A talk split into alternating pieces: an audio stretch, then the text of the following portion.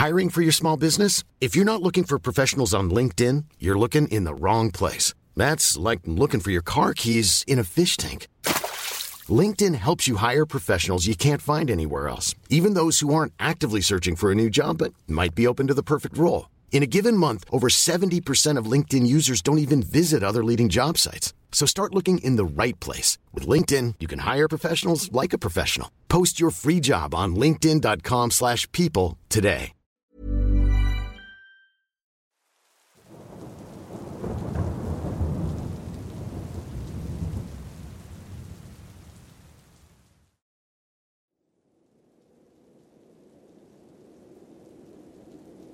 Hola, te escribo desde Buenos Aires, Argentina, para contarte una experiencia que le sucedió a mi madre alrededor de 1998, cuando tenía 20 años.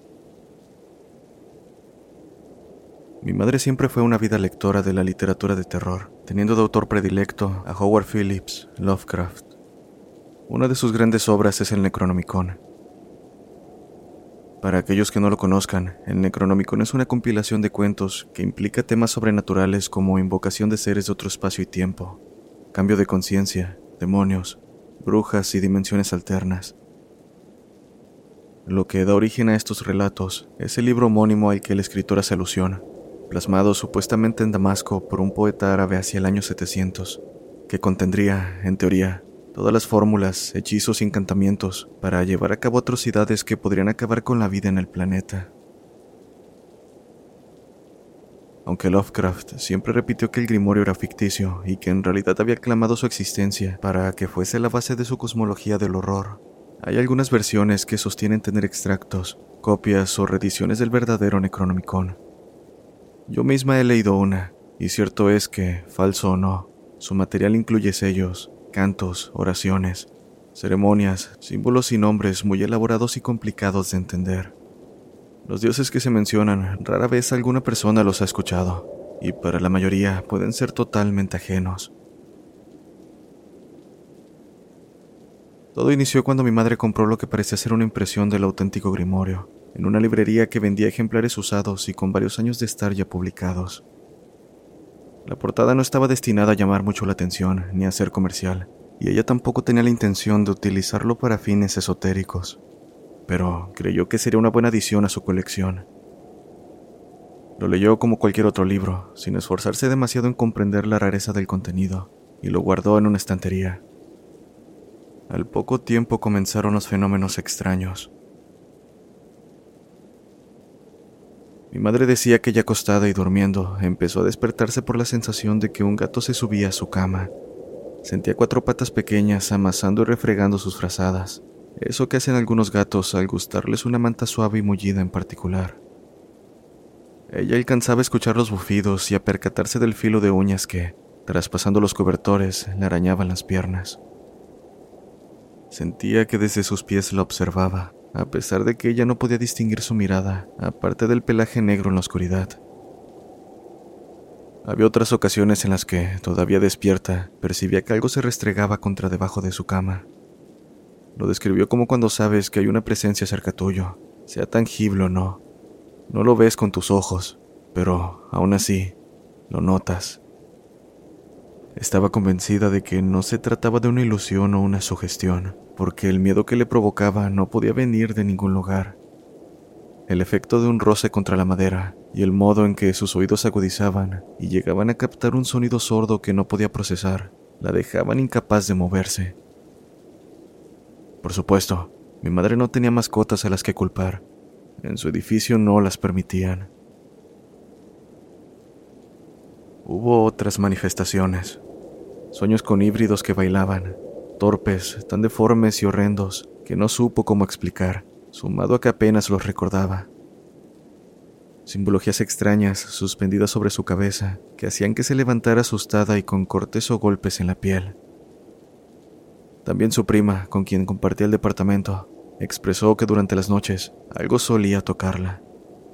El contacto no era comparable con el de una mano, sino más bien similar a un pincel, frío y sutil sobre su rostro. A veces, a mitad de la madrugada, los focos de las habitaciones se encendían y no volvían a apagarse hasta que alguna bajase el interruptor. También en la casa resonaban ruidos, rasguños, garras que rascaban con ímpetu las puertas cerradas y el interior de las paredes que se suponía carecían de huecos. También los maullidos de un felino, lúgubres y desentonados, que desembocaban en gritos antinaturales, en una cacofonía que parecía proceder de una persona y un gato al mismo tiempo, tratando de hablar y fallando pavorosamente. En una ocasión sucedió que mi madre advirtió una melodía, lejana al principio, pero que a medida que se iba haciendo cada vez más y más nítida, la halló desconocida y repugnante, sin idea de qué instrumento podría originarla. Su prima también la escuchaba y, consciente de la inquietud de su compañera, le dijo que de seguro era cosa de los vecinos. Mi madre no lo creyó, pues se la hacía tan repulsiva y grotesca que no había manera de que alguien pudiera disfrutarla o producirla. Sonó la noche entera y al amanecer fue cesando hasta extinguirse. Ella afirma que semejante canción no requeriría de mucho tiempo para desestabilizar mentalmente a cualquiera. Al final, mi madre decidió que era suficiente. Estaba cansada de las pesadillas con bestias, humanos que aullaban como animales y animales que sollozaban como humanos de las luces que se apagaban y prendían solas, de las lastimaduras por la mañana y de los sonidos que venían de todos lados y de ninguno a la vez. No dormía bien, pasaba gran parte del día fuera por temor a lo que se enfrentaría al regresar, y siempre estaba nerviosa, tensa y estresada. Entonces, un amigo suyo, al tanto del Necronomicon en su poder, le encomendó que se lo diera.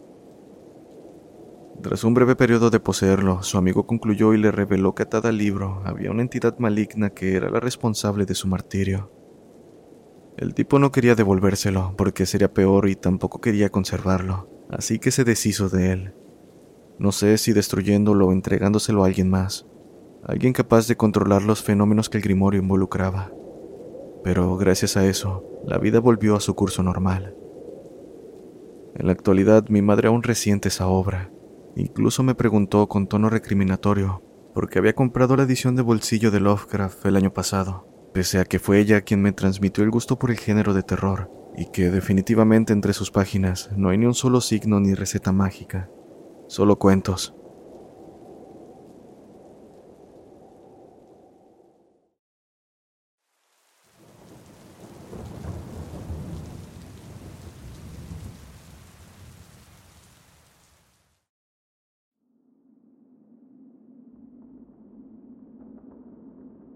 Lo que estoy por contar le ocurrió a un amigo mío llamado Juan, a quien su cuñado le prestó una cabaña ubicada en la parte más turística de mi provincia. Maciel, el cuñado, después me contó que lo que le sucedió a Juan fue la gota que derramó el vaso, porque solo fue un evento más de lo que se ha vivido en aquel lugar. Hace poco puso la cabaña en venta, con la esperanza de poder venderla. Este es el relato de mi amigo, era una fría noche de invierno cuando decidimos escapar de la ciudad y pasar unos días en una cabaña apartada en medio del bosque. Mi novia Angélica y yo anhelábamos un poco de tranquilidad y tiempo juntos. Sin embargo, lo que esperábamos fuera un retiro pacífico se convirtió en una experiencia aterradora que nunca olvidaré. Llegamos a la cabaña justo antes del anochecer, emocionados por nuestro fin de semana de tranquilidad. Después de instalarnos, decidimos dar un paseo por el bosque cercano para disfrutar de la belleza natural que nos rodeaba. Y tomados de la mano, caminamos entre los árboles mientras el sol se ponía lentamente, creando un ambiente mágico. Al regresar a la cabaña nos relajamos frente a la chimenea, estirando nuestros pies cansados, compartiendo risas y una amena conversación. Pero mientras la noche avanzaba y se volvía más tarde, unas sombras en la ventana comenzaron a llamar mi atención. Eran sutiles al principio, apenas perceptibles, pero cada vez más prominentes. Parecían moverse de manera inquietante, como si alguien estuviera observándonos desde afuera. Aún así, decidimos dejar las sombras de lado y disfrutar de una buena noche de descanso. Después de todo, hacía viento afuera, lo cual definitivamente podría dar ese efecto con ayuda de los árboles y la luz de la luna. Al despertar al día siguiente, decidimos explorar los alrededores en coche. Mientras conducíamos por una solitaria ruta, nos llamó la atención un grupo de perros que se encontraban en el costado del camino. Estaban inquietos y ladraban frenéticamente, como si estuvieran tratando de advertirnos algo. En ese instante, un sentimiento de intriga y preocupación nos invadió, pero decidimos continuar nuestro viaje sin saber qué nos esperaría. Llegamos a un pequeño bar cercano donde nos detuvimos para tomar algo y conocer a los lugareños. El ambiente era cálido y acogedor. Pronto estábamos charlando y riendo con otros clientes. Fue ahí donde conocimos al anciano que atendía el lugar, quien, con una sonrisa en su rostro arrugado, nos contó historias extrañas sobre figuras que se avistaban en los alrededores, sombras que parecían no pertenecer a este mundo. Aunque sus relatos nos inquietaron, tratamos de restarle importancia y disfrutamos del buen rato que pasamos en compañía de los nuevos amigos que habíamos hecho. Al regresar a la cabaña, cayendo la noche, una sensación de inquietud sin motivo aparente nos envolvió. Pronto recordamos las sombras que habíamos visto en la ventana y las historias del anciano. Y no sé si eso tuvo algo que ver, pero comenzamos a sentirnos observados, como si algo nos acechara desde la oscuridad del bosque circundante. A causa de ello decidimos partir a primera hora del día, así que empacamos nuestras cosas rápidamente. Subimos al auto y emprendimos el camino de regreso. Hey, it's Danny Pellegrino from Everything Iconic. Ready to upgrade your style game without blowing your budget? Check out Quince. They've got all the good stuff shirts and polos, activewear, and fine leather goods, all at 50 to 80% less than other high end brands. And the best part? They're all about safe, ethical, and responsible manufacturing. Get that luxury vibe without the luxury price tag. Hit up quince.com slash upgrade for free shipping and 365 day returns on your next order. That's quince.com slash upgrade. Hiring for your small business? If you're not looking for professionals on LinkedIn, you're looking in the wrong place. That's like looking for your car keys in a fish tank. LinkedIn helps you hire professionals you can't find anywhere else, even those who aren't actively searching for a new job but might be open to the perfect role. In a given month, over 70% of LinkedIn users don't even visit other leading job sites. So start looking in the right place. With LinkedIn, you can hire professionals like a professional. Post your free job on linkedin.com slash people today.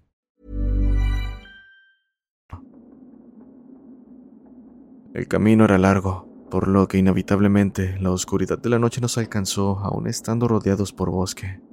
Aunque lo peor fue cuando el auto se detuvo en la parte más oscura de la carretera casi como si aquello fuese intencional. Un escalofrío recorrió mi espalda mientras miraba a mi alrededor. No podía ver mucho, pero algo me decía que no estábamos solos. En ese momento los perros que habíamos visto antes aparecieron de la nada y comenzaron a ladrar y aullar con furia, preparados para atacar algo que no podíamos ver. Entonces ocurrió lo peor. Una figura espantosa y humanoide emergió de la oscuridad con ojos vacíos y una sonrisa maliciosa en su rostro distorsionado. Su presencia desató un terror en nosotros que difícilmente podría poner en palabras. En algún momento, los gritos de Angélica me sacaron del trance, tratando inmediatamente encender el auto, pero no funcionaba sin importar cuántas veces lo intentara. Finalmente, con un último esfuerzo, el auto se puso en marcha, acelerando tanto como el vehículo lo permitía. Estábamos temblando de miedo y con los corazones palpitando aceleradamente, pero al fin nos estábamos alejando y por nada del mundo queríamos voltear. Por más que pienso en lo ocurrido, hasta hoy no he podido encontrar una explicación racional a lo que presenciamos. Lo único que sé es que nos habíamos encontrado con algo que no pertenece a este mundo. Los recuerdos de esas sombras y la figura demoníaca en medio de la carretera son un recordatorio que seguido aparece en mis sueños, y es algo a lo que jamás me podré acostumbrar.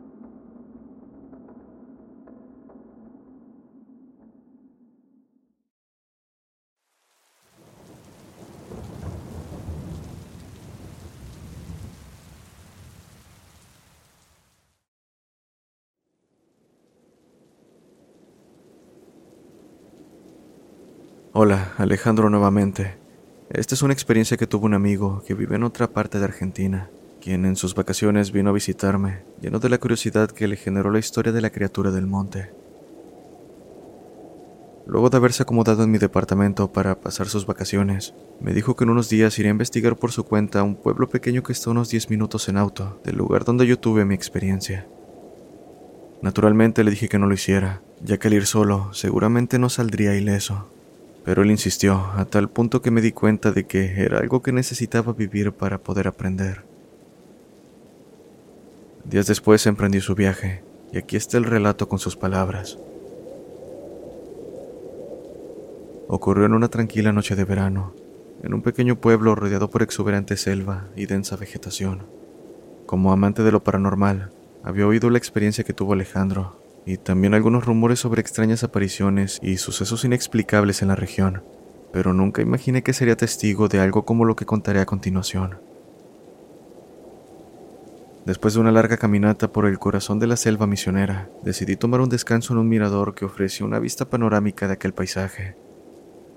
La luna brillaba intensamente en el oscuro cielo y el aire estaba cargado de humedad y misterio. No podía entender por qué una selva tan rica como esa tenía un silencio sepulcral esa noche. No sé la razón, simplemente no era común. Mientras contemplaba la majestuosidad de la selva a mi alrededor, sentí un leve escalofrío recorriendo mi espalda, y sin entender por qué, mis instintos me dijeron que había alguien o algo acechándome. Comencé a caminar un poco hacia arriba donde había un local de comida y ordenar algo para llevar pero en el camino me di cuenta de que estaba más lejos de lo que pensaba, así que caminé nervioso debido a la sensación de hace un momento, hasta que mi instinto volvió a darme una señal de alerta. Con mucho miedo giré la cabeza lentamente, encontrándome con la mirada de una figura siniestra moviéndose entre los árboles a unos metros de mí. No sabría cómo describirlo. Su apariencia era borrosa, su cuerpo parecía fluctuar entre dimensiones y sus ojos emitían una luz perturbadora. En ese momento sentí el impulso de gritar, de correr lejos de ahí, pero algo en mi interior me detuvo. Fue entonces cuando recordé las palabras de un anciano del pueblo que me había cruzado la noche anterior, después de comentarle que me adentraría en la selva. Si se acerca, no reconozca su presencia, no lo mires, no le hables, solo mantén la mirada con quien estés en ese momento, o cierra tus ojos. Desesperado por protegerme, miré a mi alrededor buscando a alguien más, por suerte vi a una pareja joven que estaba ahí disfrutando del mirador aquella noche, y sin perder el tiempo, haciendo un gesto les indiqué que me siguieran, explicándoles rápidamente la extraña situación. Me sorprendió que no dudaran de mis palabras, y haciendo caso nos colocamos en círculo, nos tomamos de las manos y mantuvimos nuestras miradas fijas en los demás. Podía sentir el miedo en el aire, pero nos aferramos a esa única directiva con la esperanza de que nos mantuviera a salvo. Por otro lado, la figura siniestra se acercaba cada vez más. Podía escuchar el sonido de sus pasos y su respiración pesada, pero nos negamos a prestarle atención. Susurros ininteligibles y aullidos llenaron el aire, mientras esa cosa intentaba romper nuestra concentración. Los minutos se volvieron eternos, nuestros cuerpos temblaban y el sudor frío corría por nuestra frente, pero ninguno de nosotros cedió. Sabíamos que nuestra única esperanza era mantenernos firmes y protegernos unos a otros. Finalmente, después de lo que pareció una eternidad, el sonido se desvaneció y el ambiente se volvió tranquilo. Lentamente nos atrevimos a abrir los ojos, después de haberlos cerrado por quién sabe cuánto tiempo, y pudimos mirar alrededor. La figura siniestra había desaparecido sin dejar rastro. Aunque la tranquilidad duró solo un momento, pues mientras caminábamos en silencio por el sendero, después de decidir que lo mejor era no irnos solos, esa cosa se aproximó a cada uno de nosotros tratando de hacer que la viéramos. Con el rabillo del ojo pude ver cómo se acercaba sigilosamente al joven que me acompañaba, acechándolo desde las sombras con sus ojos brillantes y malévolos. Intentamos ignorarlo lo más que pudimos, hasta que el crujido de pequeñas ramas quebrándose nos alertó. Era la novia del joven, quien incapaz de resistir el miedo que se había apoderado de ella, salió corriendo en un intento desesperado por escapar de esa terrorífica presencia. Lo que siguió fue una secuencia de eventos que nos dejó helados. Aquella cosa, como si estuviera impulsada por una fuerza sobrenatural, persiguió a la chica con una velocidad asombrosa. Cada vez que ella intentaba alejarse, la figura se aproximaba más, envuelta en esa espesa oscuridad. El terror se reflejaba en los ojos de la chica mientras luchaba por su vida. Desesperados corrimos tras ellos, clamando por su seguridad como si esa cosa fuera a hacernos caso. Pero por más que nos esforzábamos, la figura siniestra se mantenía varios pasos por delante de nosotros siempre a punto de alcanzar a la chica. Su figura borrosa y fantasmal se movía con una agilidad inhumana que parecía estar fuera no solo de nuestro alcance, sino también de la realidad. Finalmente, mientras nos acercábamos al límite del pueblo, la figura oscura atrapó a la chica. En un instante, sus garras llenas de sangre se envolvieron alrededor de ella y la arrastraron hacia la espesura de la selva. El grito desgarrador de la chica resonó en la noche, llenando el aire de horror y desesperación. Nos quedamos paralizados, impotentes ante la terrible escena que habíamos presenciado. Sabíamos en lo más profundo de nuestro ser que habíamos fracasado en protegerla, y el sentimiento de culpa y angustia nos embargó. Aunque la adrenalina y el instinto de supervivencia finalmente despertaron en nosotros. Volté lentamente hacia mi acompañante, y sin necesidad de palabras, supimos que teníamos que huir de aquel maldito lugar lo más rápido posible. Corrimos desesperadamente hacia la única esperanza que teníamos, mi camioneta estacionada en la ruta cercana. Cada paso que dábamos, sentíamos la presencia oscura amenazando con alcanzarnos, mientras susurros demoníacos resonaban en nuestros oídos. Mi corazón latía con fuerza en mi pecho mientras corríamos por el sendero, impulsados únicamente por la desesperación. Mis pies tropezaban con las raíces y piedras del camino, pero no me detenía. Mi mente solo se enfocaba en alcanzar esa camioneta y escapar de aquella pesadilla. Finalmente llegamos a la ruta y divisamos la camioneta a lo lejos. Sin pensarlo dos veces, nos abalanzamos sobre la puerta y la abrimos con urgencia. Justo cuando nos disponíamos a entrar y cerrar la puerta, sentimos una ráfaga de viento frío y escalofriante. Al voltear, Vimos la figura oscura acercándose rápidamente, extendiendo sus garras hacia nosotros. El miedo nos envolvió, pero no podíamos permitir que nos atrapara. Saltamos dentro de la camioneta, cerrando la puerta con fuerza y girando la llave en el encendido. Acto seguido el motor rugió a vida y aceleramos, dejando atrás aquel lugar maldito. Miré por el retrovisor para ver cómo la figura monstruosa se desvanecía en la distancia. El alivio inundó mi ser mientras nos alejábamos cada vez más, dejando atrás la oscuridad y la tragedia. Solo entonces respiramos profundamente, sabiendo que habíamos escapado de un destino espantoso. En silencio, mi ahora amigo y yo nos abrazamos, reconociendo el vínculo que nos había mantenido unidos en medio del terror. Aunque la experiencia y sobre todo la desaparición de su novia nos dejaron cicatrices emocionales que llevaremos siempre.